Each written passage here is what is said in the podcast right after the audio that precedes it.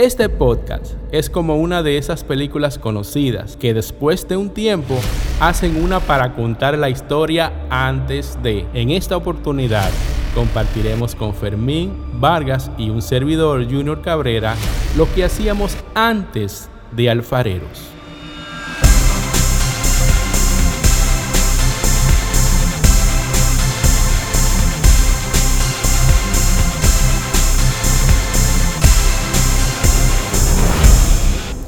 Voy a aprovechar la presencia del maestro Vargas para pedir que haga una oración.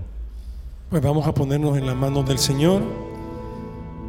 Vamos a cerrar nuestros ojos. Donde quiera que estés ahí, el Señor está con nosotros. El Señor está a la espera de que podamos abrir los corazones y tener esta conversación con Él.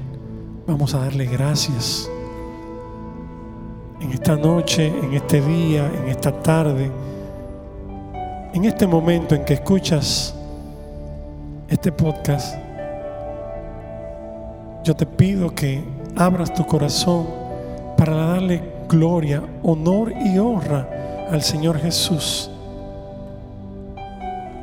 Porque Él nos toma de la mano y nos lleva a donde Él quiere que vayamos, a donde Él quiere que estemos. No importa la situación que esté pasando en este momento, el Señor está aquí con nosotros. Y es el momento ideal para nosotros abrir el corazón y dejarle, dejarle saber a Él cuánto le amamos y que confiamos en Él y el problema, la situación que nos agobia, la queremos dejar en sus manos. Pedirle a Jesús que sea nuestro amparo que sea nuestro sustento, que sea nuestra fuerza, que sea nuestra guía. Que no demos un solo paso sin que Él esté por delante. Queremos darle las gracias al Dios de la gloria porque nunca nos abandona y nos envía su Santo Espíritu para que podamos estar en comunión con el Padre, el Hijo y el Espíritu. Bendito sea tu santo nombre, Señor Jesús. A ti todo honor, toda honra, toda gloria, por los siglos de los siglos. Amén. Amén. Primera pregunta. ¿Qué hacía Vargas antes de Alfareros? Wow. Me remontas eh, bien atrás en el tiempo, recuerdo que mis primeros pasos en la música, pues fueron eh, amateur, ¿verdad? Fueron de manera... No te vueles ninguna etapa, ¿eh?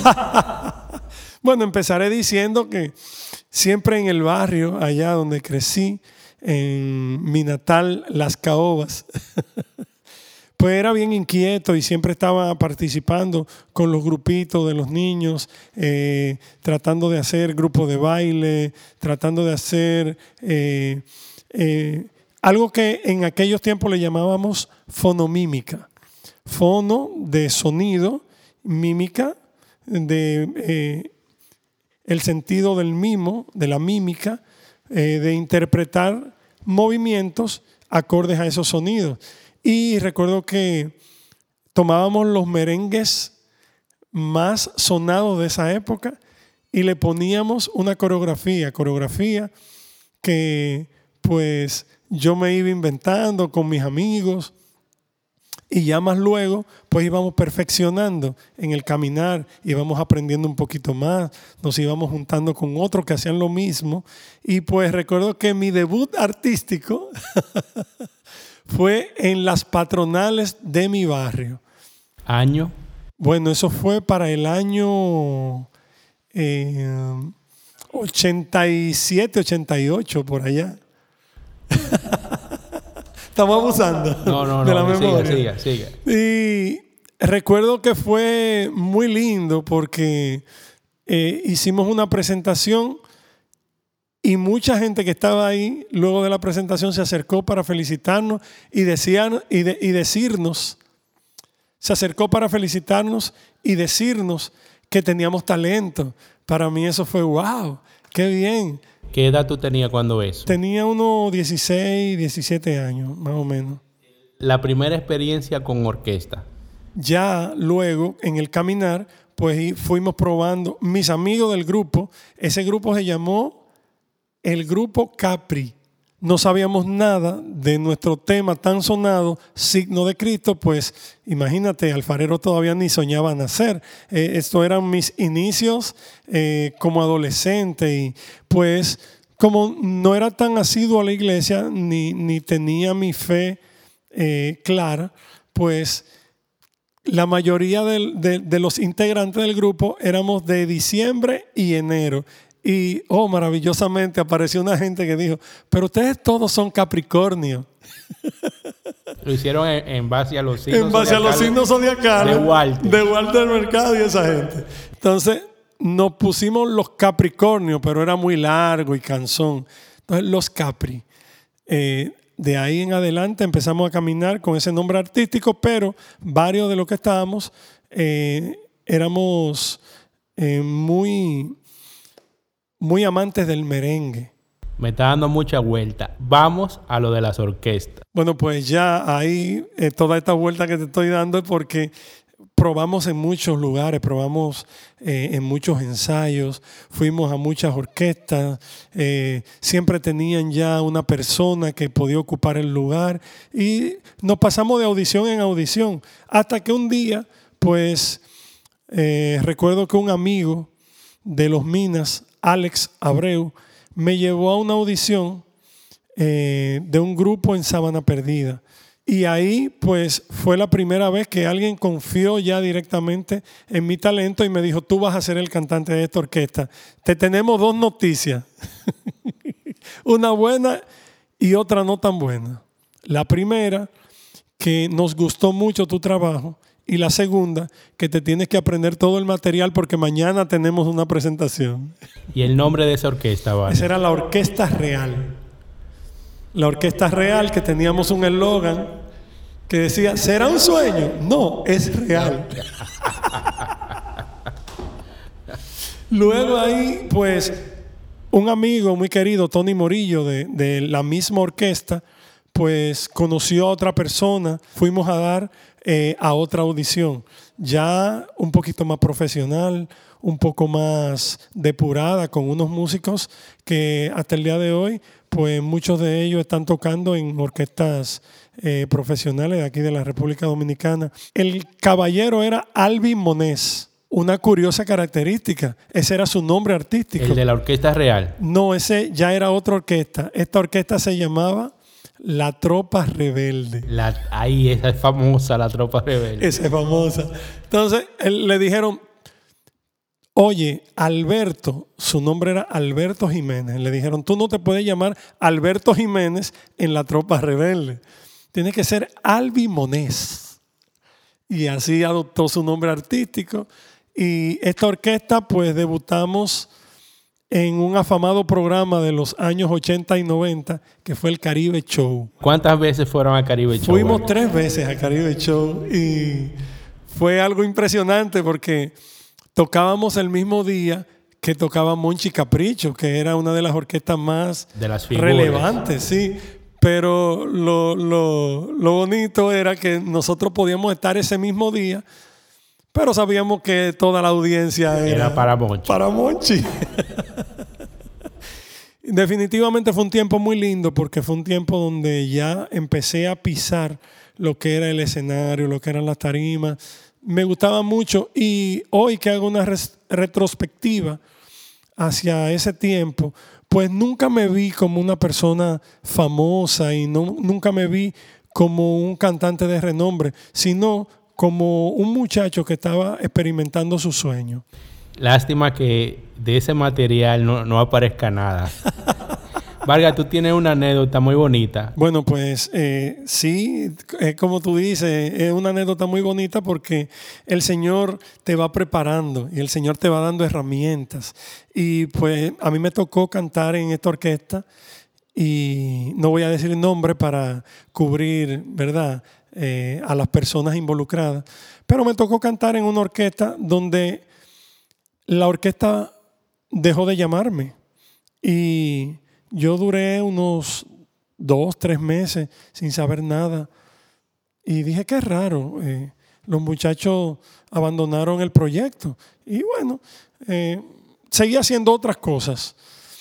Y un buen día recibo una llamada del director para un ensayo y me, me alegré mucho y voy al ensayo y hablo con uno de los músicos, un trompetista, recuerdo, y le digo, wow, qué bueno, me alegra tanto que la orquesta se haya reunido de nuevo. Y me dice, ¿cómo así?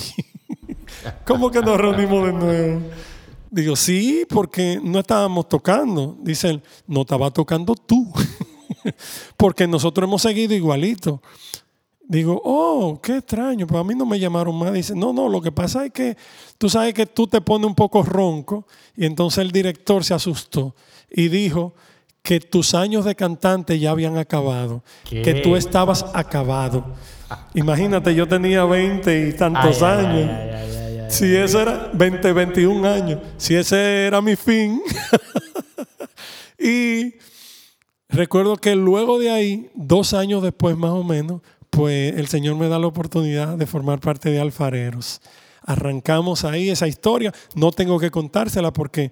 Eh, Esta película es antes de... Todo el background está ahí de Alfarero, exacto. Y ustedes pueden ir a los libros, remitirse a los libros. Pero lo que quiero sí enfatizar es que años más tarde nos encontramos de nuevo, ese director y yo. Y él ya había dejado la música, había abandonado la música y estaba en un trabajo que al parecer no le agradaba mucho. Nos vimos por casualidad y de un momento a otro miro hacia un lado, lo veo y lo reconozco. Él está mirando para otro lado como si estuviera evitándome. Y yo que no, no... Ese fue el que te dijo que ya tú estabas dead. Exacto, el que dijo que ya yo no servía para nada. Entonces lo miro y como en mi corazón no hay ningún resentimiento ni nada, pues yo lo saludo. Hola fulano, ¿cómo estás? Y sin mirar, sin mirar la cara hacia donde yo estaba, o sea, que ya él sabía que yo estaba ahí, me dice, hola Vargas, ¿cómo tú estás? y las próximas palabras fueron, te he visto en alfareros. Wow, ¿quién lo diría? Increíble. Wow, como es el Señor de donde nos saca, ¿eh? Vargas, Háblame de tus experiencias en los coros, que tú no lo quieres decir, pero yo sé que tú tienes muchas. El Señor me premió, me premió siempre con llevarme a lugares donde conocí muchas personas valiosas, valiosísimas, interesantísimas. Eh, lo primero fue que cuando me pasaron experiencias como esta, de, de esa orquesta, que gente por X o R razones dejaron de creer en mi talento, dejaron de creer en mí, pues esto me fue, me fue preparando un poco para estar listo para abandonar ese mundillo, porque es todo un mundo, es todo un mundo. Eh, un mundo donde si te descuidas te ofrecen cosas ilícitas, eh, te ofrecen drogas, te ofrecen eh, placeres que están fuera de lo, de, lo, que Dios quiere para ti. Y pues todo esto me fue horrorizando, me fue asustando bastante. Y llegó un momento que yo no quería saber nada de las orquestas, no quería saber nada de tocar para el mundo, de cantar para el mundo. Y pues, pues yo me refugié en el coro de mi parroquia, mi parroquia San Agustín que fue donde di mis primeros pasos en la iglesia. Allí, pues, eh, luego de grande, me bautizaron. Y mi madrina, Leonor Ogando, mi padrino Moisés Ogando, pues me, me instaron, me, me insistieron bastante para que entrara al coro. El coro de Bienvenidos Santos, mi hermano Bienbo. Y allí, pues, empecé a dar los primeros pasos. Y pues ahí, caminando, caminando, conocí a unos hermanos muy especiales. Eh, conocí a los hermanos de San José Obrero. Allí estaban Alejandro Sosa, Edison Mencía, eh, Richard, Rocío, Richard Espinal, eh, Rocío, su esposa, Omar Rivas. Se me quedan muchos, pero toda mi familia de San José Obrero. Allí les conocí y me invitaron a participar de San José Obrero. Y en una audición que hice en San José Obrero, luego de un concierto, ¿verdad? Que coincidimos, yo tocando piano, eh, invitado por Miguel Leclerc, de la cantante Waleska Ruiz, conozco Wow, al Sa- sí. a San José Obrero, y, en, y conociendo al San José Obrero, hago audiciones buscando voces para el primer casete de Alfareros y ahí aparece Vargas. Eh, y es de Dios, es de Dios porque eh, mi director Alejandro Sosa me dice, mira, eh, que vamos a hacer unas audiciones y, queremos que tú participes. Digo, no, yo, yo siempre estoy dispuesto a los proyectos eh, nuevos que sean de crecimiento y que sean para honrar el nombre de Dios. Y entonces me surgió una duda y le pregunté, Tito, pues así le decimos a Alejandro, Tito Sosa, Tito, ¿y qué va a ganar la persona que va a hacer el cassette? no sé si tú sabías, Junior, yo le No, pregunté. No, no sabía. Le no pregunté, ¿y qué va a ganar él? Y me dice Tito, no, muchacho, eh, esa persona es un comprometido con la iglesia. Él, en agradecimiento a su parroquia, porque fue donde dio los primeros pasos en la música, él quiere hacer ese cassette. Incluso lo que es- se gane, si se gana algo, si hay algo de ganancia, él se lo quiere donar a la iglesia. ¡Wow! Eso me dio a mí durísimo en el corazón. Y yo dije, pero, pero este hermano está haciendo lo que Dios manda, él está haciendo lo que Dios pone en su corazón. ¿Cómo puedo yo detener la obra? No, no, no. Si yo resulto eh, escogido dentro, dentro de las voces, dile que no, que, que yo estoy 24/7 para participar. Y, y fue una audición media secreta porque se suponía que era para grabar el, el casete, pero al final los que quedaron se quedaron en el grupo. Vargas, antes que se nos acabe el satélite, hay una parte que tú estás omitiendo y es tu faceta de coreógrafo. Oh, La mayoría de gente no sabe o se lo imagina, pero Vargas eh, hacía ese servicio de montar coreografías en eventos. ¿O estoy equivocado, maestro Vargas? no, no, no, no está en lo correcto. Pues como le decía, eh, desde que vivía allá en las Caobas, pues iniciamos los amigos eh, a poner coreografía a la disposición de gente que, que, lo, que lo solicitaba regularmente para 15 años. Eh, los bailes de 15 años pues contaban con un baile que iniciaba con una caminata eh, musicalizada, regularmente una balada, una música suave, eh, música clásica. Y luego entonces se bailaba un vals, el tradicional vals de 15 años o de 16 años en los Estados Unidos. Ese es el de Chayanne. Sí, casi siempre el de Chayán. O si no, el del Danubio Azul, uno de los más conocidos. Eh, luego de ahí, como somos dominicanos, pues siempre teníamos un merengue. Y ahí fue donde yo pues logré tener un mayor impacto porque cualquiera podía montar un vals y cualquiera podía armar eh, el desfile y la caminata de damas y, partners, pero ya a la hora de hablar de merengue, como que eran siempre los mismos pasos limitados. Eh, cuando yo empecé a hacer estas coreografías, pues traté de llevar un poquito de las experiencias que yo había visto en otros lugares, llevarla al baile de parejas y pues a, a mucha gente le gustó. Entonces me buscaban, decían, hey, el muchacho de allá, de la 21. Mucha gente no sabe que una de las cosas más difíciles en el ministerio alfareros precisamente es esa, la coreografía. Eh, usualmente los integrantes se aprenden muy fácil las armonías, eh, los coros, las letras y, y hay facilidades para recordarlas. Pero el tema de la coreografía, eso evidentemente todo el mundo se da cuenta. Sí, claro, porque es que es, es- es visual. Entonces ya el baile es un arte que comunica con el movimiento y el movimiento tiene que ser coordinado. En Alfareros nosotros tenemos la bendición de que cada quien en su estilo ha podido transmitir con el baile. Porque cuando la gente ve a Fermín bailar, wow, eso ¿no? es increíble. Que, que él monta sus propias coreografías aparte. Hablando de eso, Vargas, vamos a hacerle una llamada para que Fermín nos cuente qué él hacía antes de alfarero. Claro, claro que sí. ¿Aló? Antes de entrar al grupo alfarero, yo hacía lo que en ese tiempo podía ser un joven normal.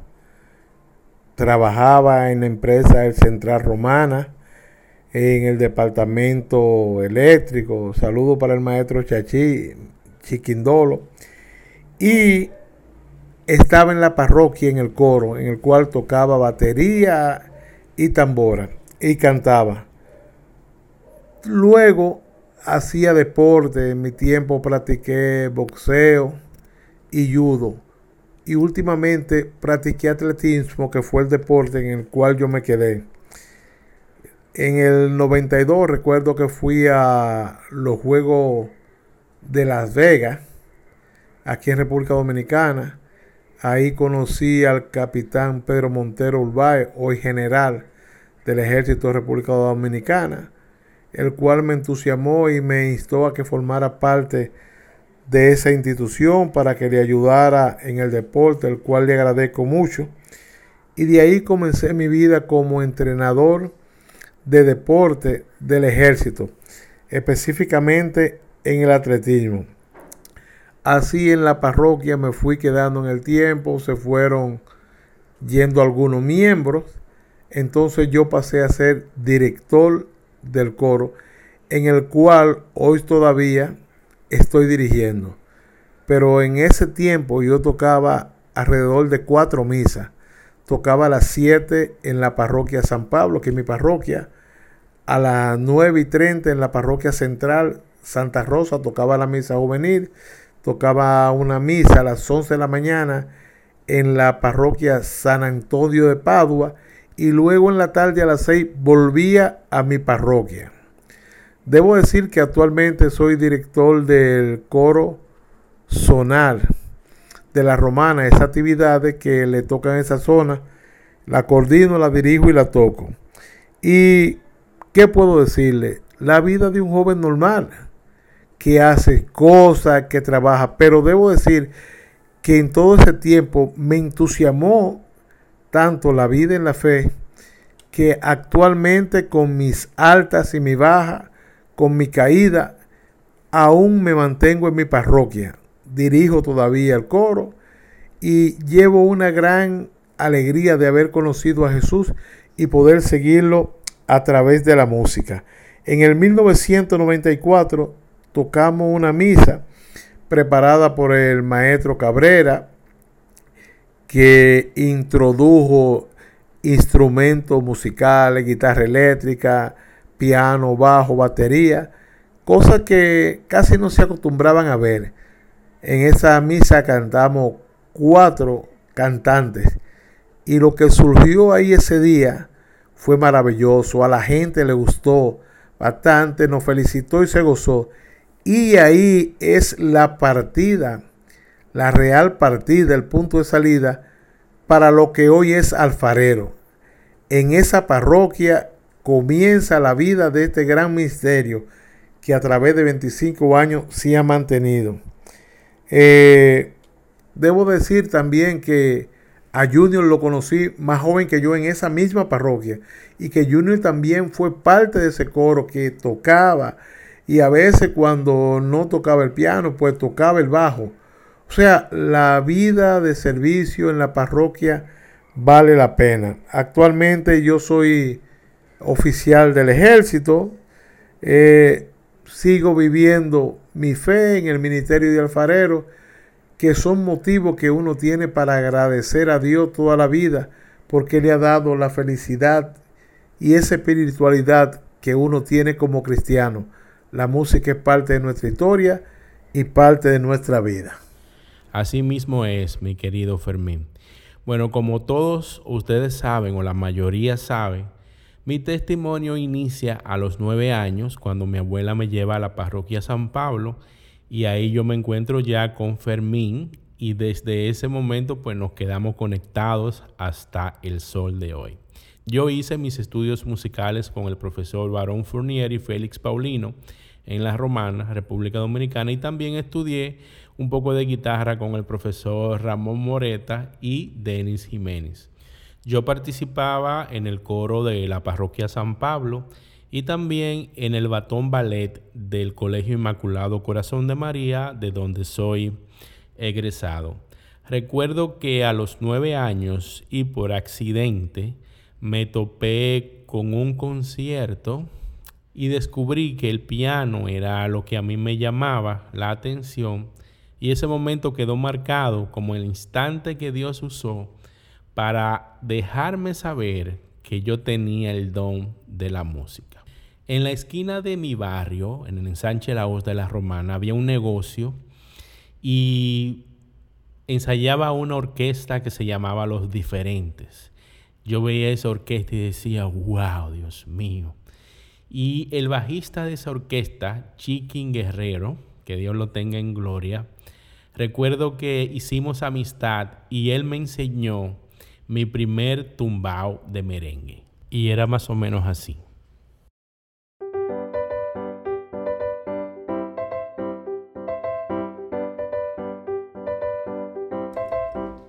Recuerdo que después de eso me encontré con un CD de los hermanos Rosario y comencé a caerle atrás a esos tumbaos.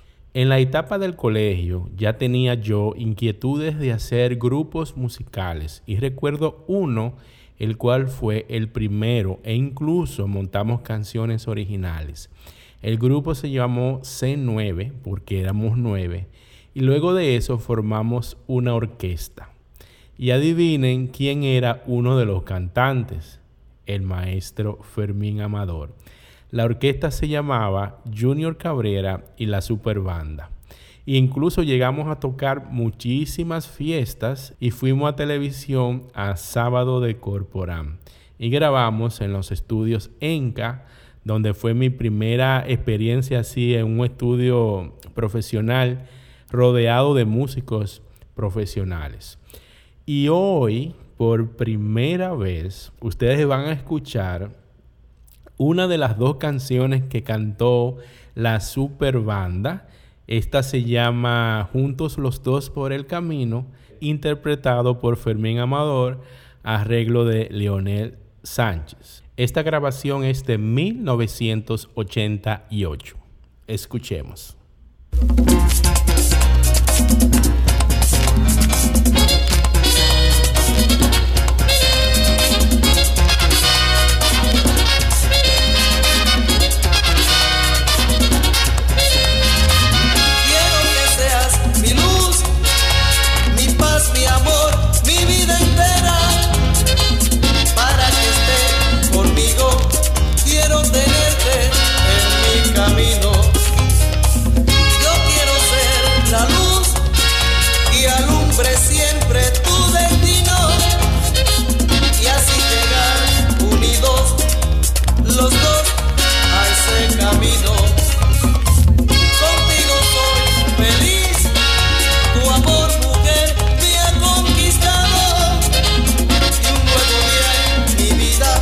Hay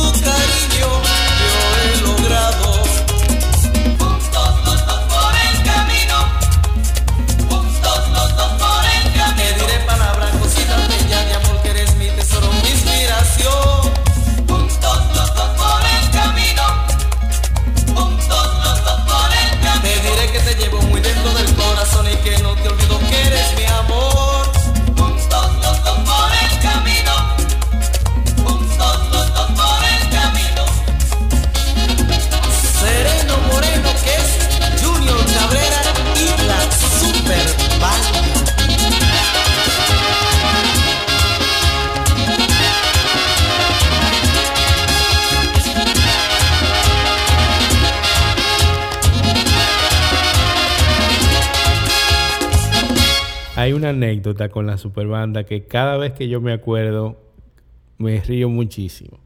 A ver si Fermín se las comparte. Yo recuerdo que teníamos un fijo todos los viernes en un lugar que se llamaba La Piscina. Y en una oportunidad, en uno de esos días, nos disponíamos a iniciar la presentación. Y ya nos estaban anunciando.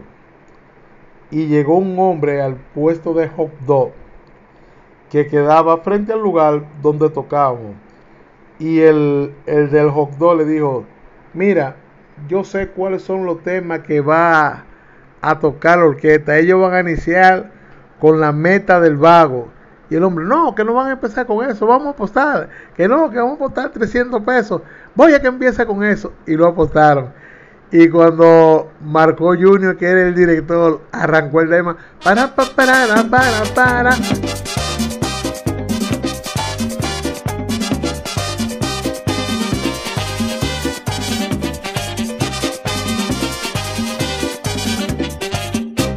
La semana que viene.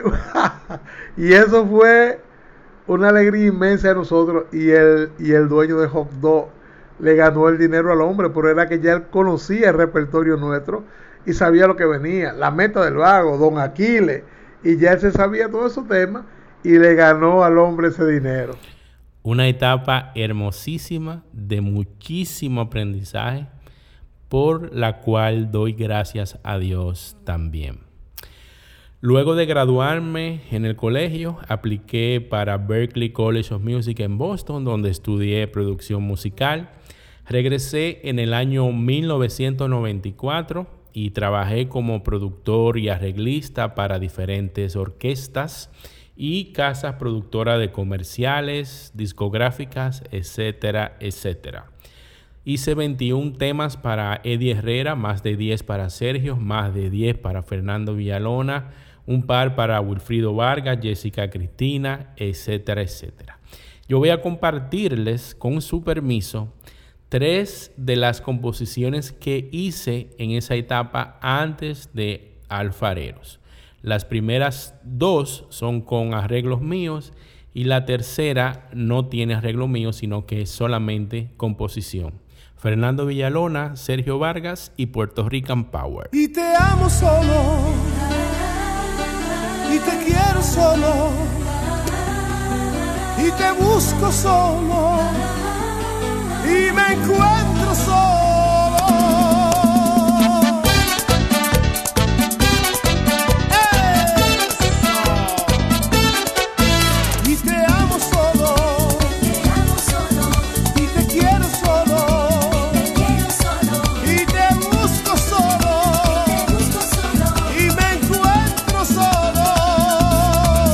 Bala perdida, que sin pensarlo llegaste a mi vida, que sin quererlo abriste una herida en lo más profundo de mi corazón.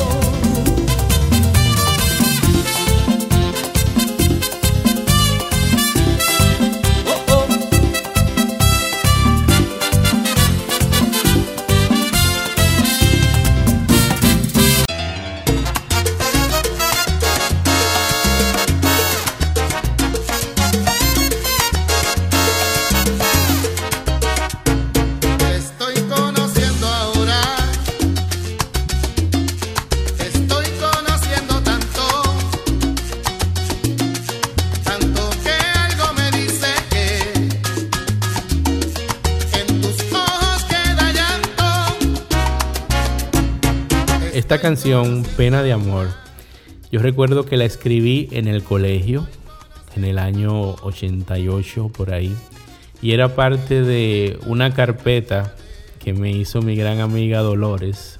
Eh, Dolores Hugo, un saludo para ustedes. Me la hizo a máquina, 500 canciones. Y de esas canciones me grabaron esa, la Puerto Rican Power.